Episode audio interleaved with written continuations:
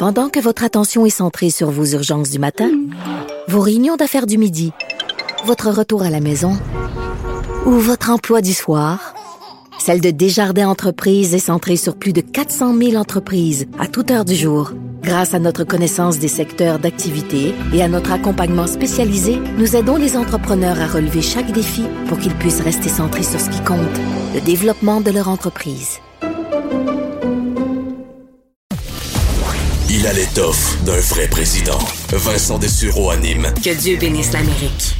Alors, on le disait avec mon collègue Luc, euh, à quel point euh, le départ de Donald Trump en janvier allait possiblement nous permettre de discuter d'autres éléments que de toujours parler de Donald Trump. Et ça amène, euh, ben, un sujet intéressant aujourd'hui qui, ben, qui va assurément être sujet à débat pendant les prochains mois, les prochaines années, qui l'est déjà depuis un certain temps.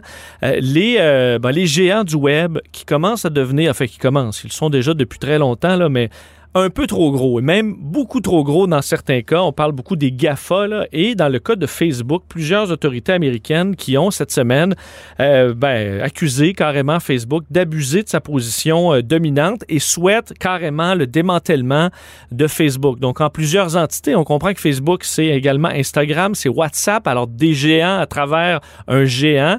Alors, est-ce qu'on devrait les séparer? Question de faciliter un peu la concurrence, permettre euh, des alternatives à différents clients par exemple, en publicité ou autre.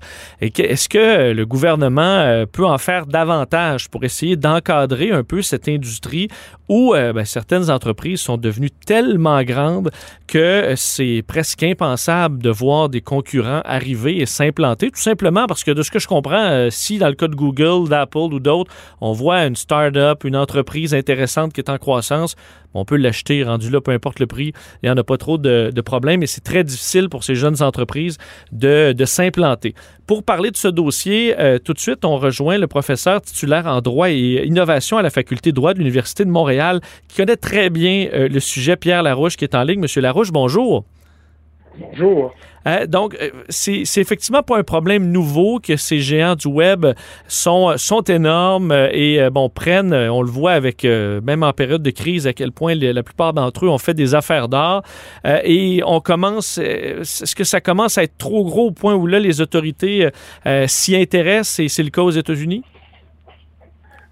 oui, en fait, ça fait une, dizaine d'années à peu près que le, vent a commencé à tourner.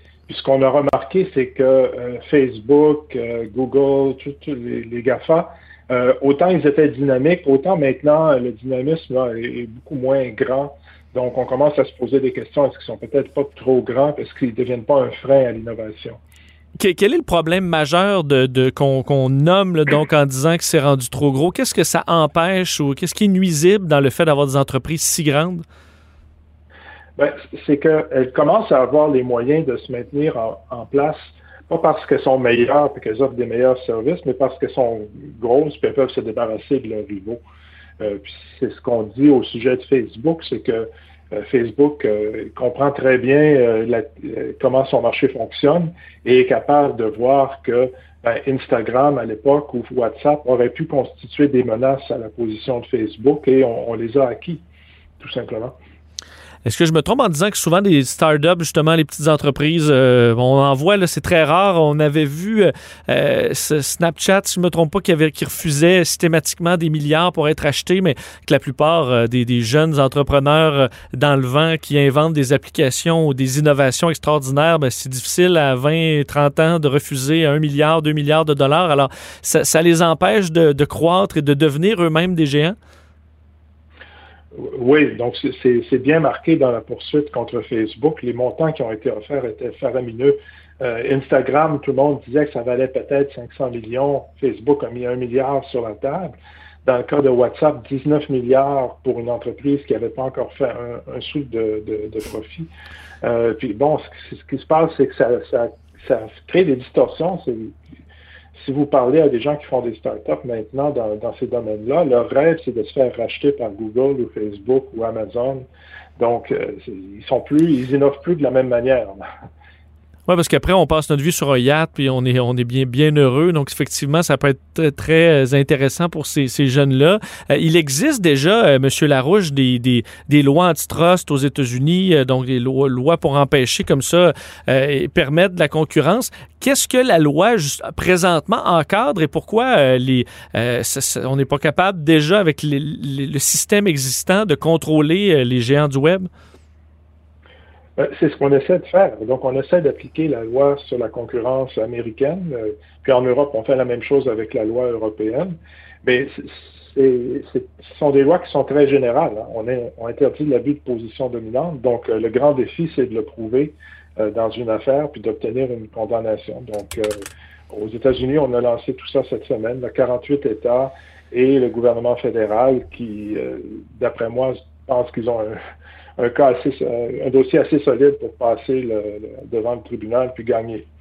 Euh, évidemment, là, quand on pense à géant, on est toujours, on pense au, GAFA, mais dans les euh, dernières décennies, ou même si on remonte euh, au siècle dernier, les industries dominantes, c'était pas, c'était pas nécessairement le web. Là. On a eu les, chemins de fer. Ou est-ce que dans le passé, on a eu ce genre de problème-là et comment on l'a réglé? Puis est-ce que ces solutions-là, on peut penser que ce sera les mêmes aujourd'hui?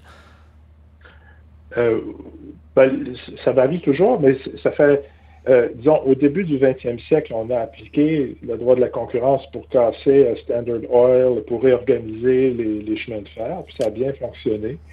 la dernière grande instance de, démantèlement, c'était AT&T au début des années 80, puis là aussi, ça, a très bien fonctionné, ça a dynamisé complètement le marché des télécoms on, a voulu le faire avec Microsoft au début des années 2000, puis les tribunaux ont renversé la décision.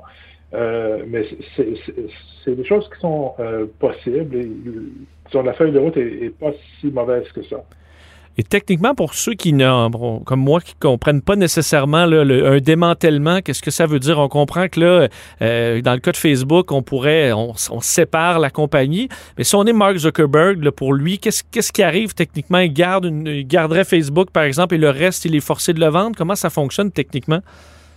Il y a plusieurs modalités possibles, puis je peux vous dire que c'est une mine d'or pour les avocats. C'est quelque chose qui va prendre des années à organiser. Le, euh, mais ce qu'on voudrait faire, c'est essentiellement, dans le cas de Facebook, c'est des transactions qui ont été faites il y a quelques années. Donc, on essaie de, de défaire la transaction. Donc, on essaie de retrouver euh, les données. Euh, les, actifs qui appartenaient à Instagram, à WhatsApp, y compris les marques de commerce, puis tout ça, puis autant que possible le personnel. Mais bon, il va y avoir un petit peu d'ingénierie de, là-dedans. Donc, on va essayer de recréer une compagnie qui ressemble à ce qu'était WhatsApp ou ce qu'était Instagram à l'époque. Puis ensuite, on, le fait sortir. Donc, c'est-à-dire que ça sort de, de Facebook. Euh, ça va être une grosse question parce que, compte tenu que Facebook est, contrôlé par Zuckerberg, si on fait sortir Instagram puis qu'on la laisse dans les mains de Zuckerberg, c'est il y a quand même un potentiel à ce qu'il y ait une coordination à travers le propriétaire. Donc ça, ça va être un peu plus euh, compliqué. Ce qu'on pourrait faire aussi, c'est de simplement forcer Facebook à, donc à recréer un Instagram et à le vendre. OK, là, il faut trouver un acheteur à un certain prix qu'on établit comment? Euh, ben, ça, doit être un prix raisonnable. encore une fois, il y a des consultants qui vont regarder tout ça. Mhm. Euh, puis, euh, c'est du point de vue de Zuckerberg, je pense qu'il bon, il ne fera pas énormément d'argent avec tout ça. D'habitude, c'est un prix qui n'est pas aussi haut que ce qu'on aurait pu avoir parce que l'acheteur sait qu'il faut que le vendeur se départisse de l'actif. Mais on remet ça dans les mains de, de consultants au-delà du démantèlement, donc de ce qu'on discute dans le cas de Facebook, on a souvent l'impression que les, euh, lois en place euh, suivent rarement le rythme de la technologie. Là, euh, on comprend pourquoi, c'est souvent compliqué. Qu'est-ce qu'on pourrait faire également, là, puis au Canada aussi, puis aux États-Unis, on a le même problème, pour essayer d'encadrer davantage les, GAFA. On sait qu'au Canada, bon, c'est un, un, débat sur l'aide, entre autres, pour la, la, production locale et autres, mais c'est on suppose aussi que Facebook et les autres ont de puissants lobbyistes qui s'assurent que euh, on est, on, ça, ça, s'en aille pas trop loin pour eux euh, au niveau politique. Comment euh, on peut encadrer mieux et, pourquoi ça semble si long pour les, le, politique pour pouvoir suivre la vague? Ben, vous avez raison que du côté politique, il y, a, des intérêts en place. Il y a du lobbying, mais il y a aussi, je veux dire, euh, il y a dix ans, personne n'aurait osé faire quelque chose contre Facebook comme ça parce que c'était vu comme une entreprise qui bénéficiait à la société, en, gros.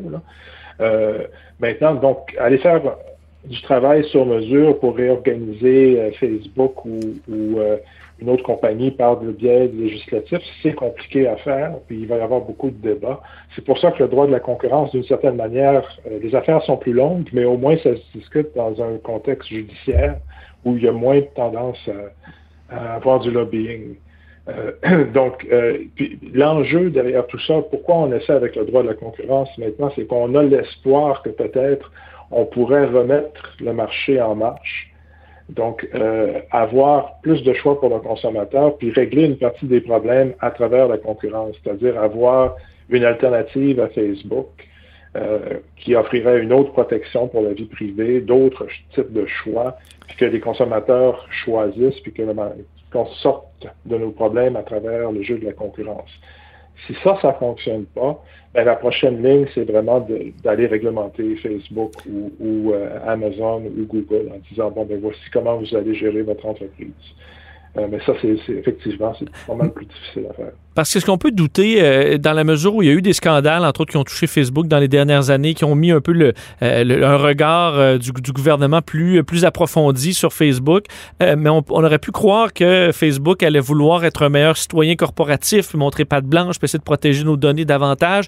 On n'a pas le sentiment qu'ils ont vraiment pris ça de front, à moins que je me trompe. Donc, ce, ce réveil-là n'est pas arrivé. Alors, on se sent quand même protégé chez les, chez les géants du web euh, de ça ou est-ce qu'on craint quand même que le politique s'embarque là-dedans? Ben, je, pense qu'il y a une certaine crainte. Il y a aussi, on, veut être un bon citoyen corporatif euh, dans la mesure du possible, mais il y a aussi certains, certains, euh, à un certain moment, Facebook ne sait pas nécessairement qu'est-ce qu'on attend d'elle. Hein. Sur la question, par exemple, qui, qui jouait encore cette semaine de comment contrôler la désinformation dans une campagne électorale. Euh, Facebook dit, ben nous, euh, on croit que tout le monde devrait pouvoir s'exprimer, puis on n'ira pas trop contrôler ce que les gens disent. Euh, ça, c'est un point de vue sur la liberté d'expression qui n'est pas le seul. C'est aussi possible de dire, ben non, la liberté d'expression n'existe pas lorsqu'il y a de la désinformation qui pollue la discussion, on n'arrivera à nulle part, puis il faut être plus agressif que ça. Donc, Facebook a pris une position qui est défendable, mais qui est évidemment la position qui, qui, lui coûte le moins cher puis qui, qui la dérange le moins. Euh, puis c'est ça, donc c'est pas juste une question de passer par-dessus le lobbying, c'est une question aussi de, de savoir où est-ce qu'on s'en va sur ces questions fondamentales, puis de dire à l'entreprise, ben voilà, euh, non, ça suffit pas de juste dire liberté d'expression, il faut contrôler la désinformation. Croyez-vous, en terminant, que ça va se faire dans le cas de Facebook, qu'on ira jusqu'au démantèlement? Et si oui, dans, ça, devrait prendre combien de temps? Est-ce que c'est dans les prochaines années? Euh, on pourrait penser, si on se fait aux dernières expériences, il y en a pour deux à trois ans avant d'avoir une décision, puis ensuite on va discuter qu'est-ce qu'on fait. Donc la première étape, ça va être de décider si Facebook a bel et bien violé la loi, puis après ça, qu'est-ce qu'on fait pour y remédier. Euh, donc, moi, je dirais un horizon trois ans à peu près pour avoir une décision. Puis, euh, on, risque. Donc, pour moi, c'est un dossier de démantèlement qui est, qui est jouable, mais qui va être difficile à faire en pratique. De recréer Instagram, recréer WhatsApp, ça sera pas. Ça va prendre encore au moins une année juste pour le faire au niveau opérationnel. Ensuite, il faut le vendre. Donc, euh, ça, si on additionne tout ça, on, regarde dans quatre ou cinq ans. Et je comprends euh, à, vous, à, vous, écouter que ceux qu'on est sûr qu'ils vont gagner, c'est les avocats à travers tout ça. Ben, c'est un petit peu cynique, mais oui. les, avocats, les économistes, les consultants vont de toute façon euh, s'en tirer très bien avec ça. Je peux imaginer Facebook, que Facebook est capable d'en embaucher, euh, que le, le, tarif horaire n'est pas nécessairement un problème. Monsieur Larouche, c'était vraiment ben, intéressant. Allez-y. Oui, pardon, j'allais vous dire, c'est un des problèmes, c'est que même si ça a l'air impressionnant, c'est 48 États plus le gouvernement fédéral américain, ils n'ont pas les mêmes ressources que Facebook à mettre dans, cette, dans ce, dans ce litige-là. Mm-hmm. Donc, Facebook va avoir beaucoup plus de ressources. Et euh, le gouvernement peut sembler puissant, mais en réalité, ils ne sont pas toujours en position de force dans ces litiges. C'était vraiment intéressant de vous parler, Pierre Larouche. Merci beaucoup. De rien. Au, revoir. Au revoir, Pierre Larouche, est euh, professeur titulaire en droit et, euh, et l'innovation à la faculté de droit de l'Université de Montréal.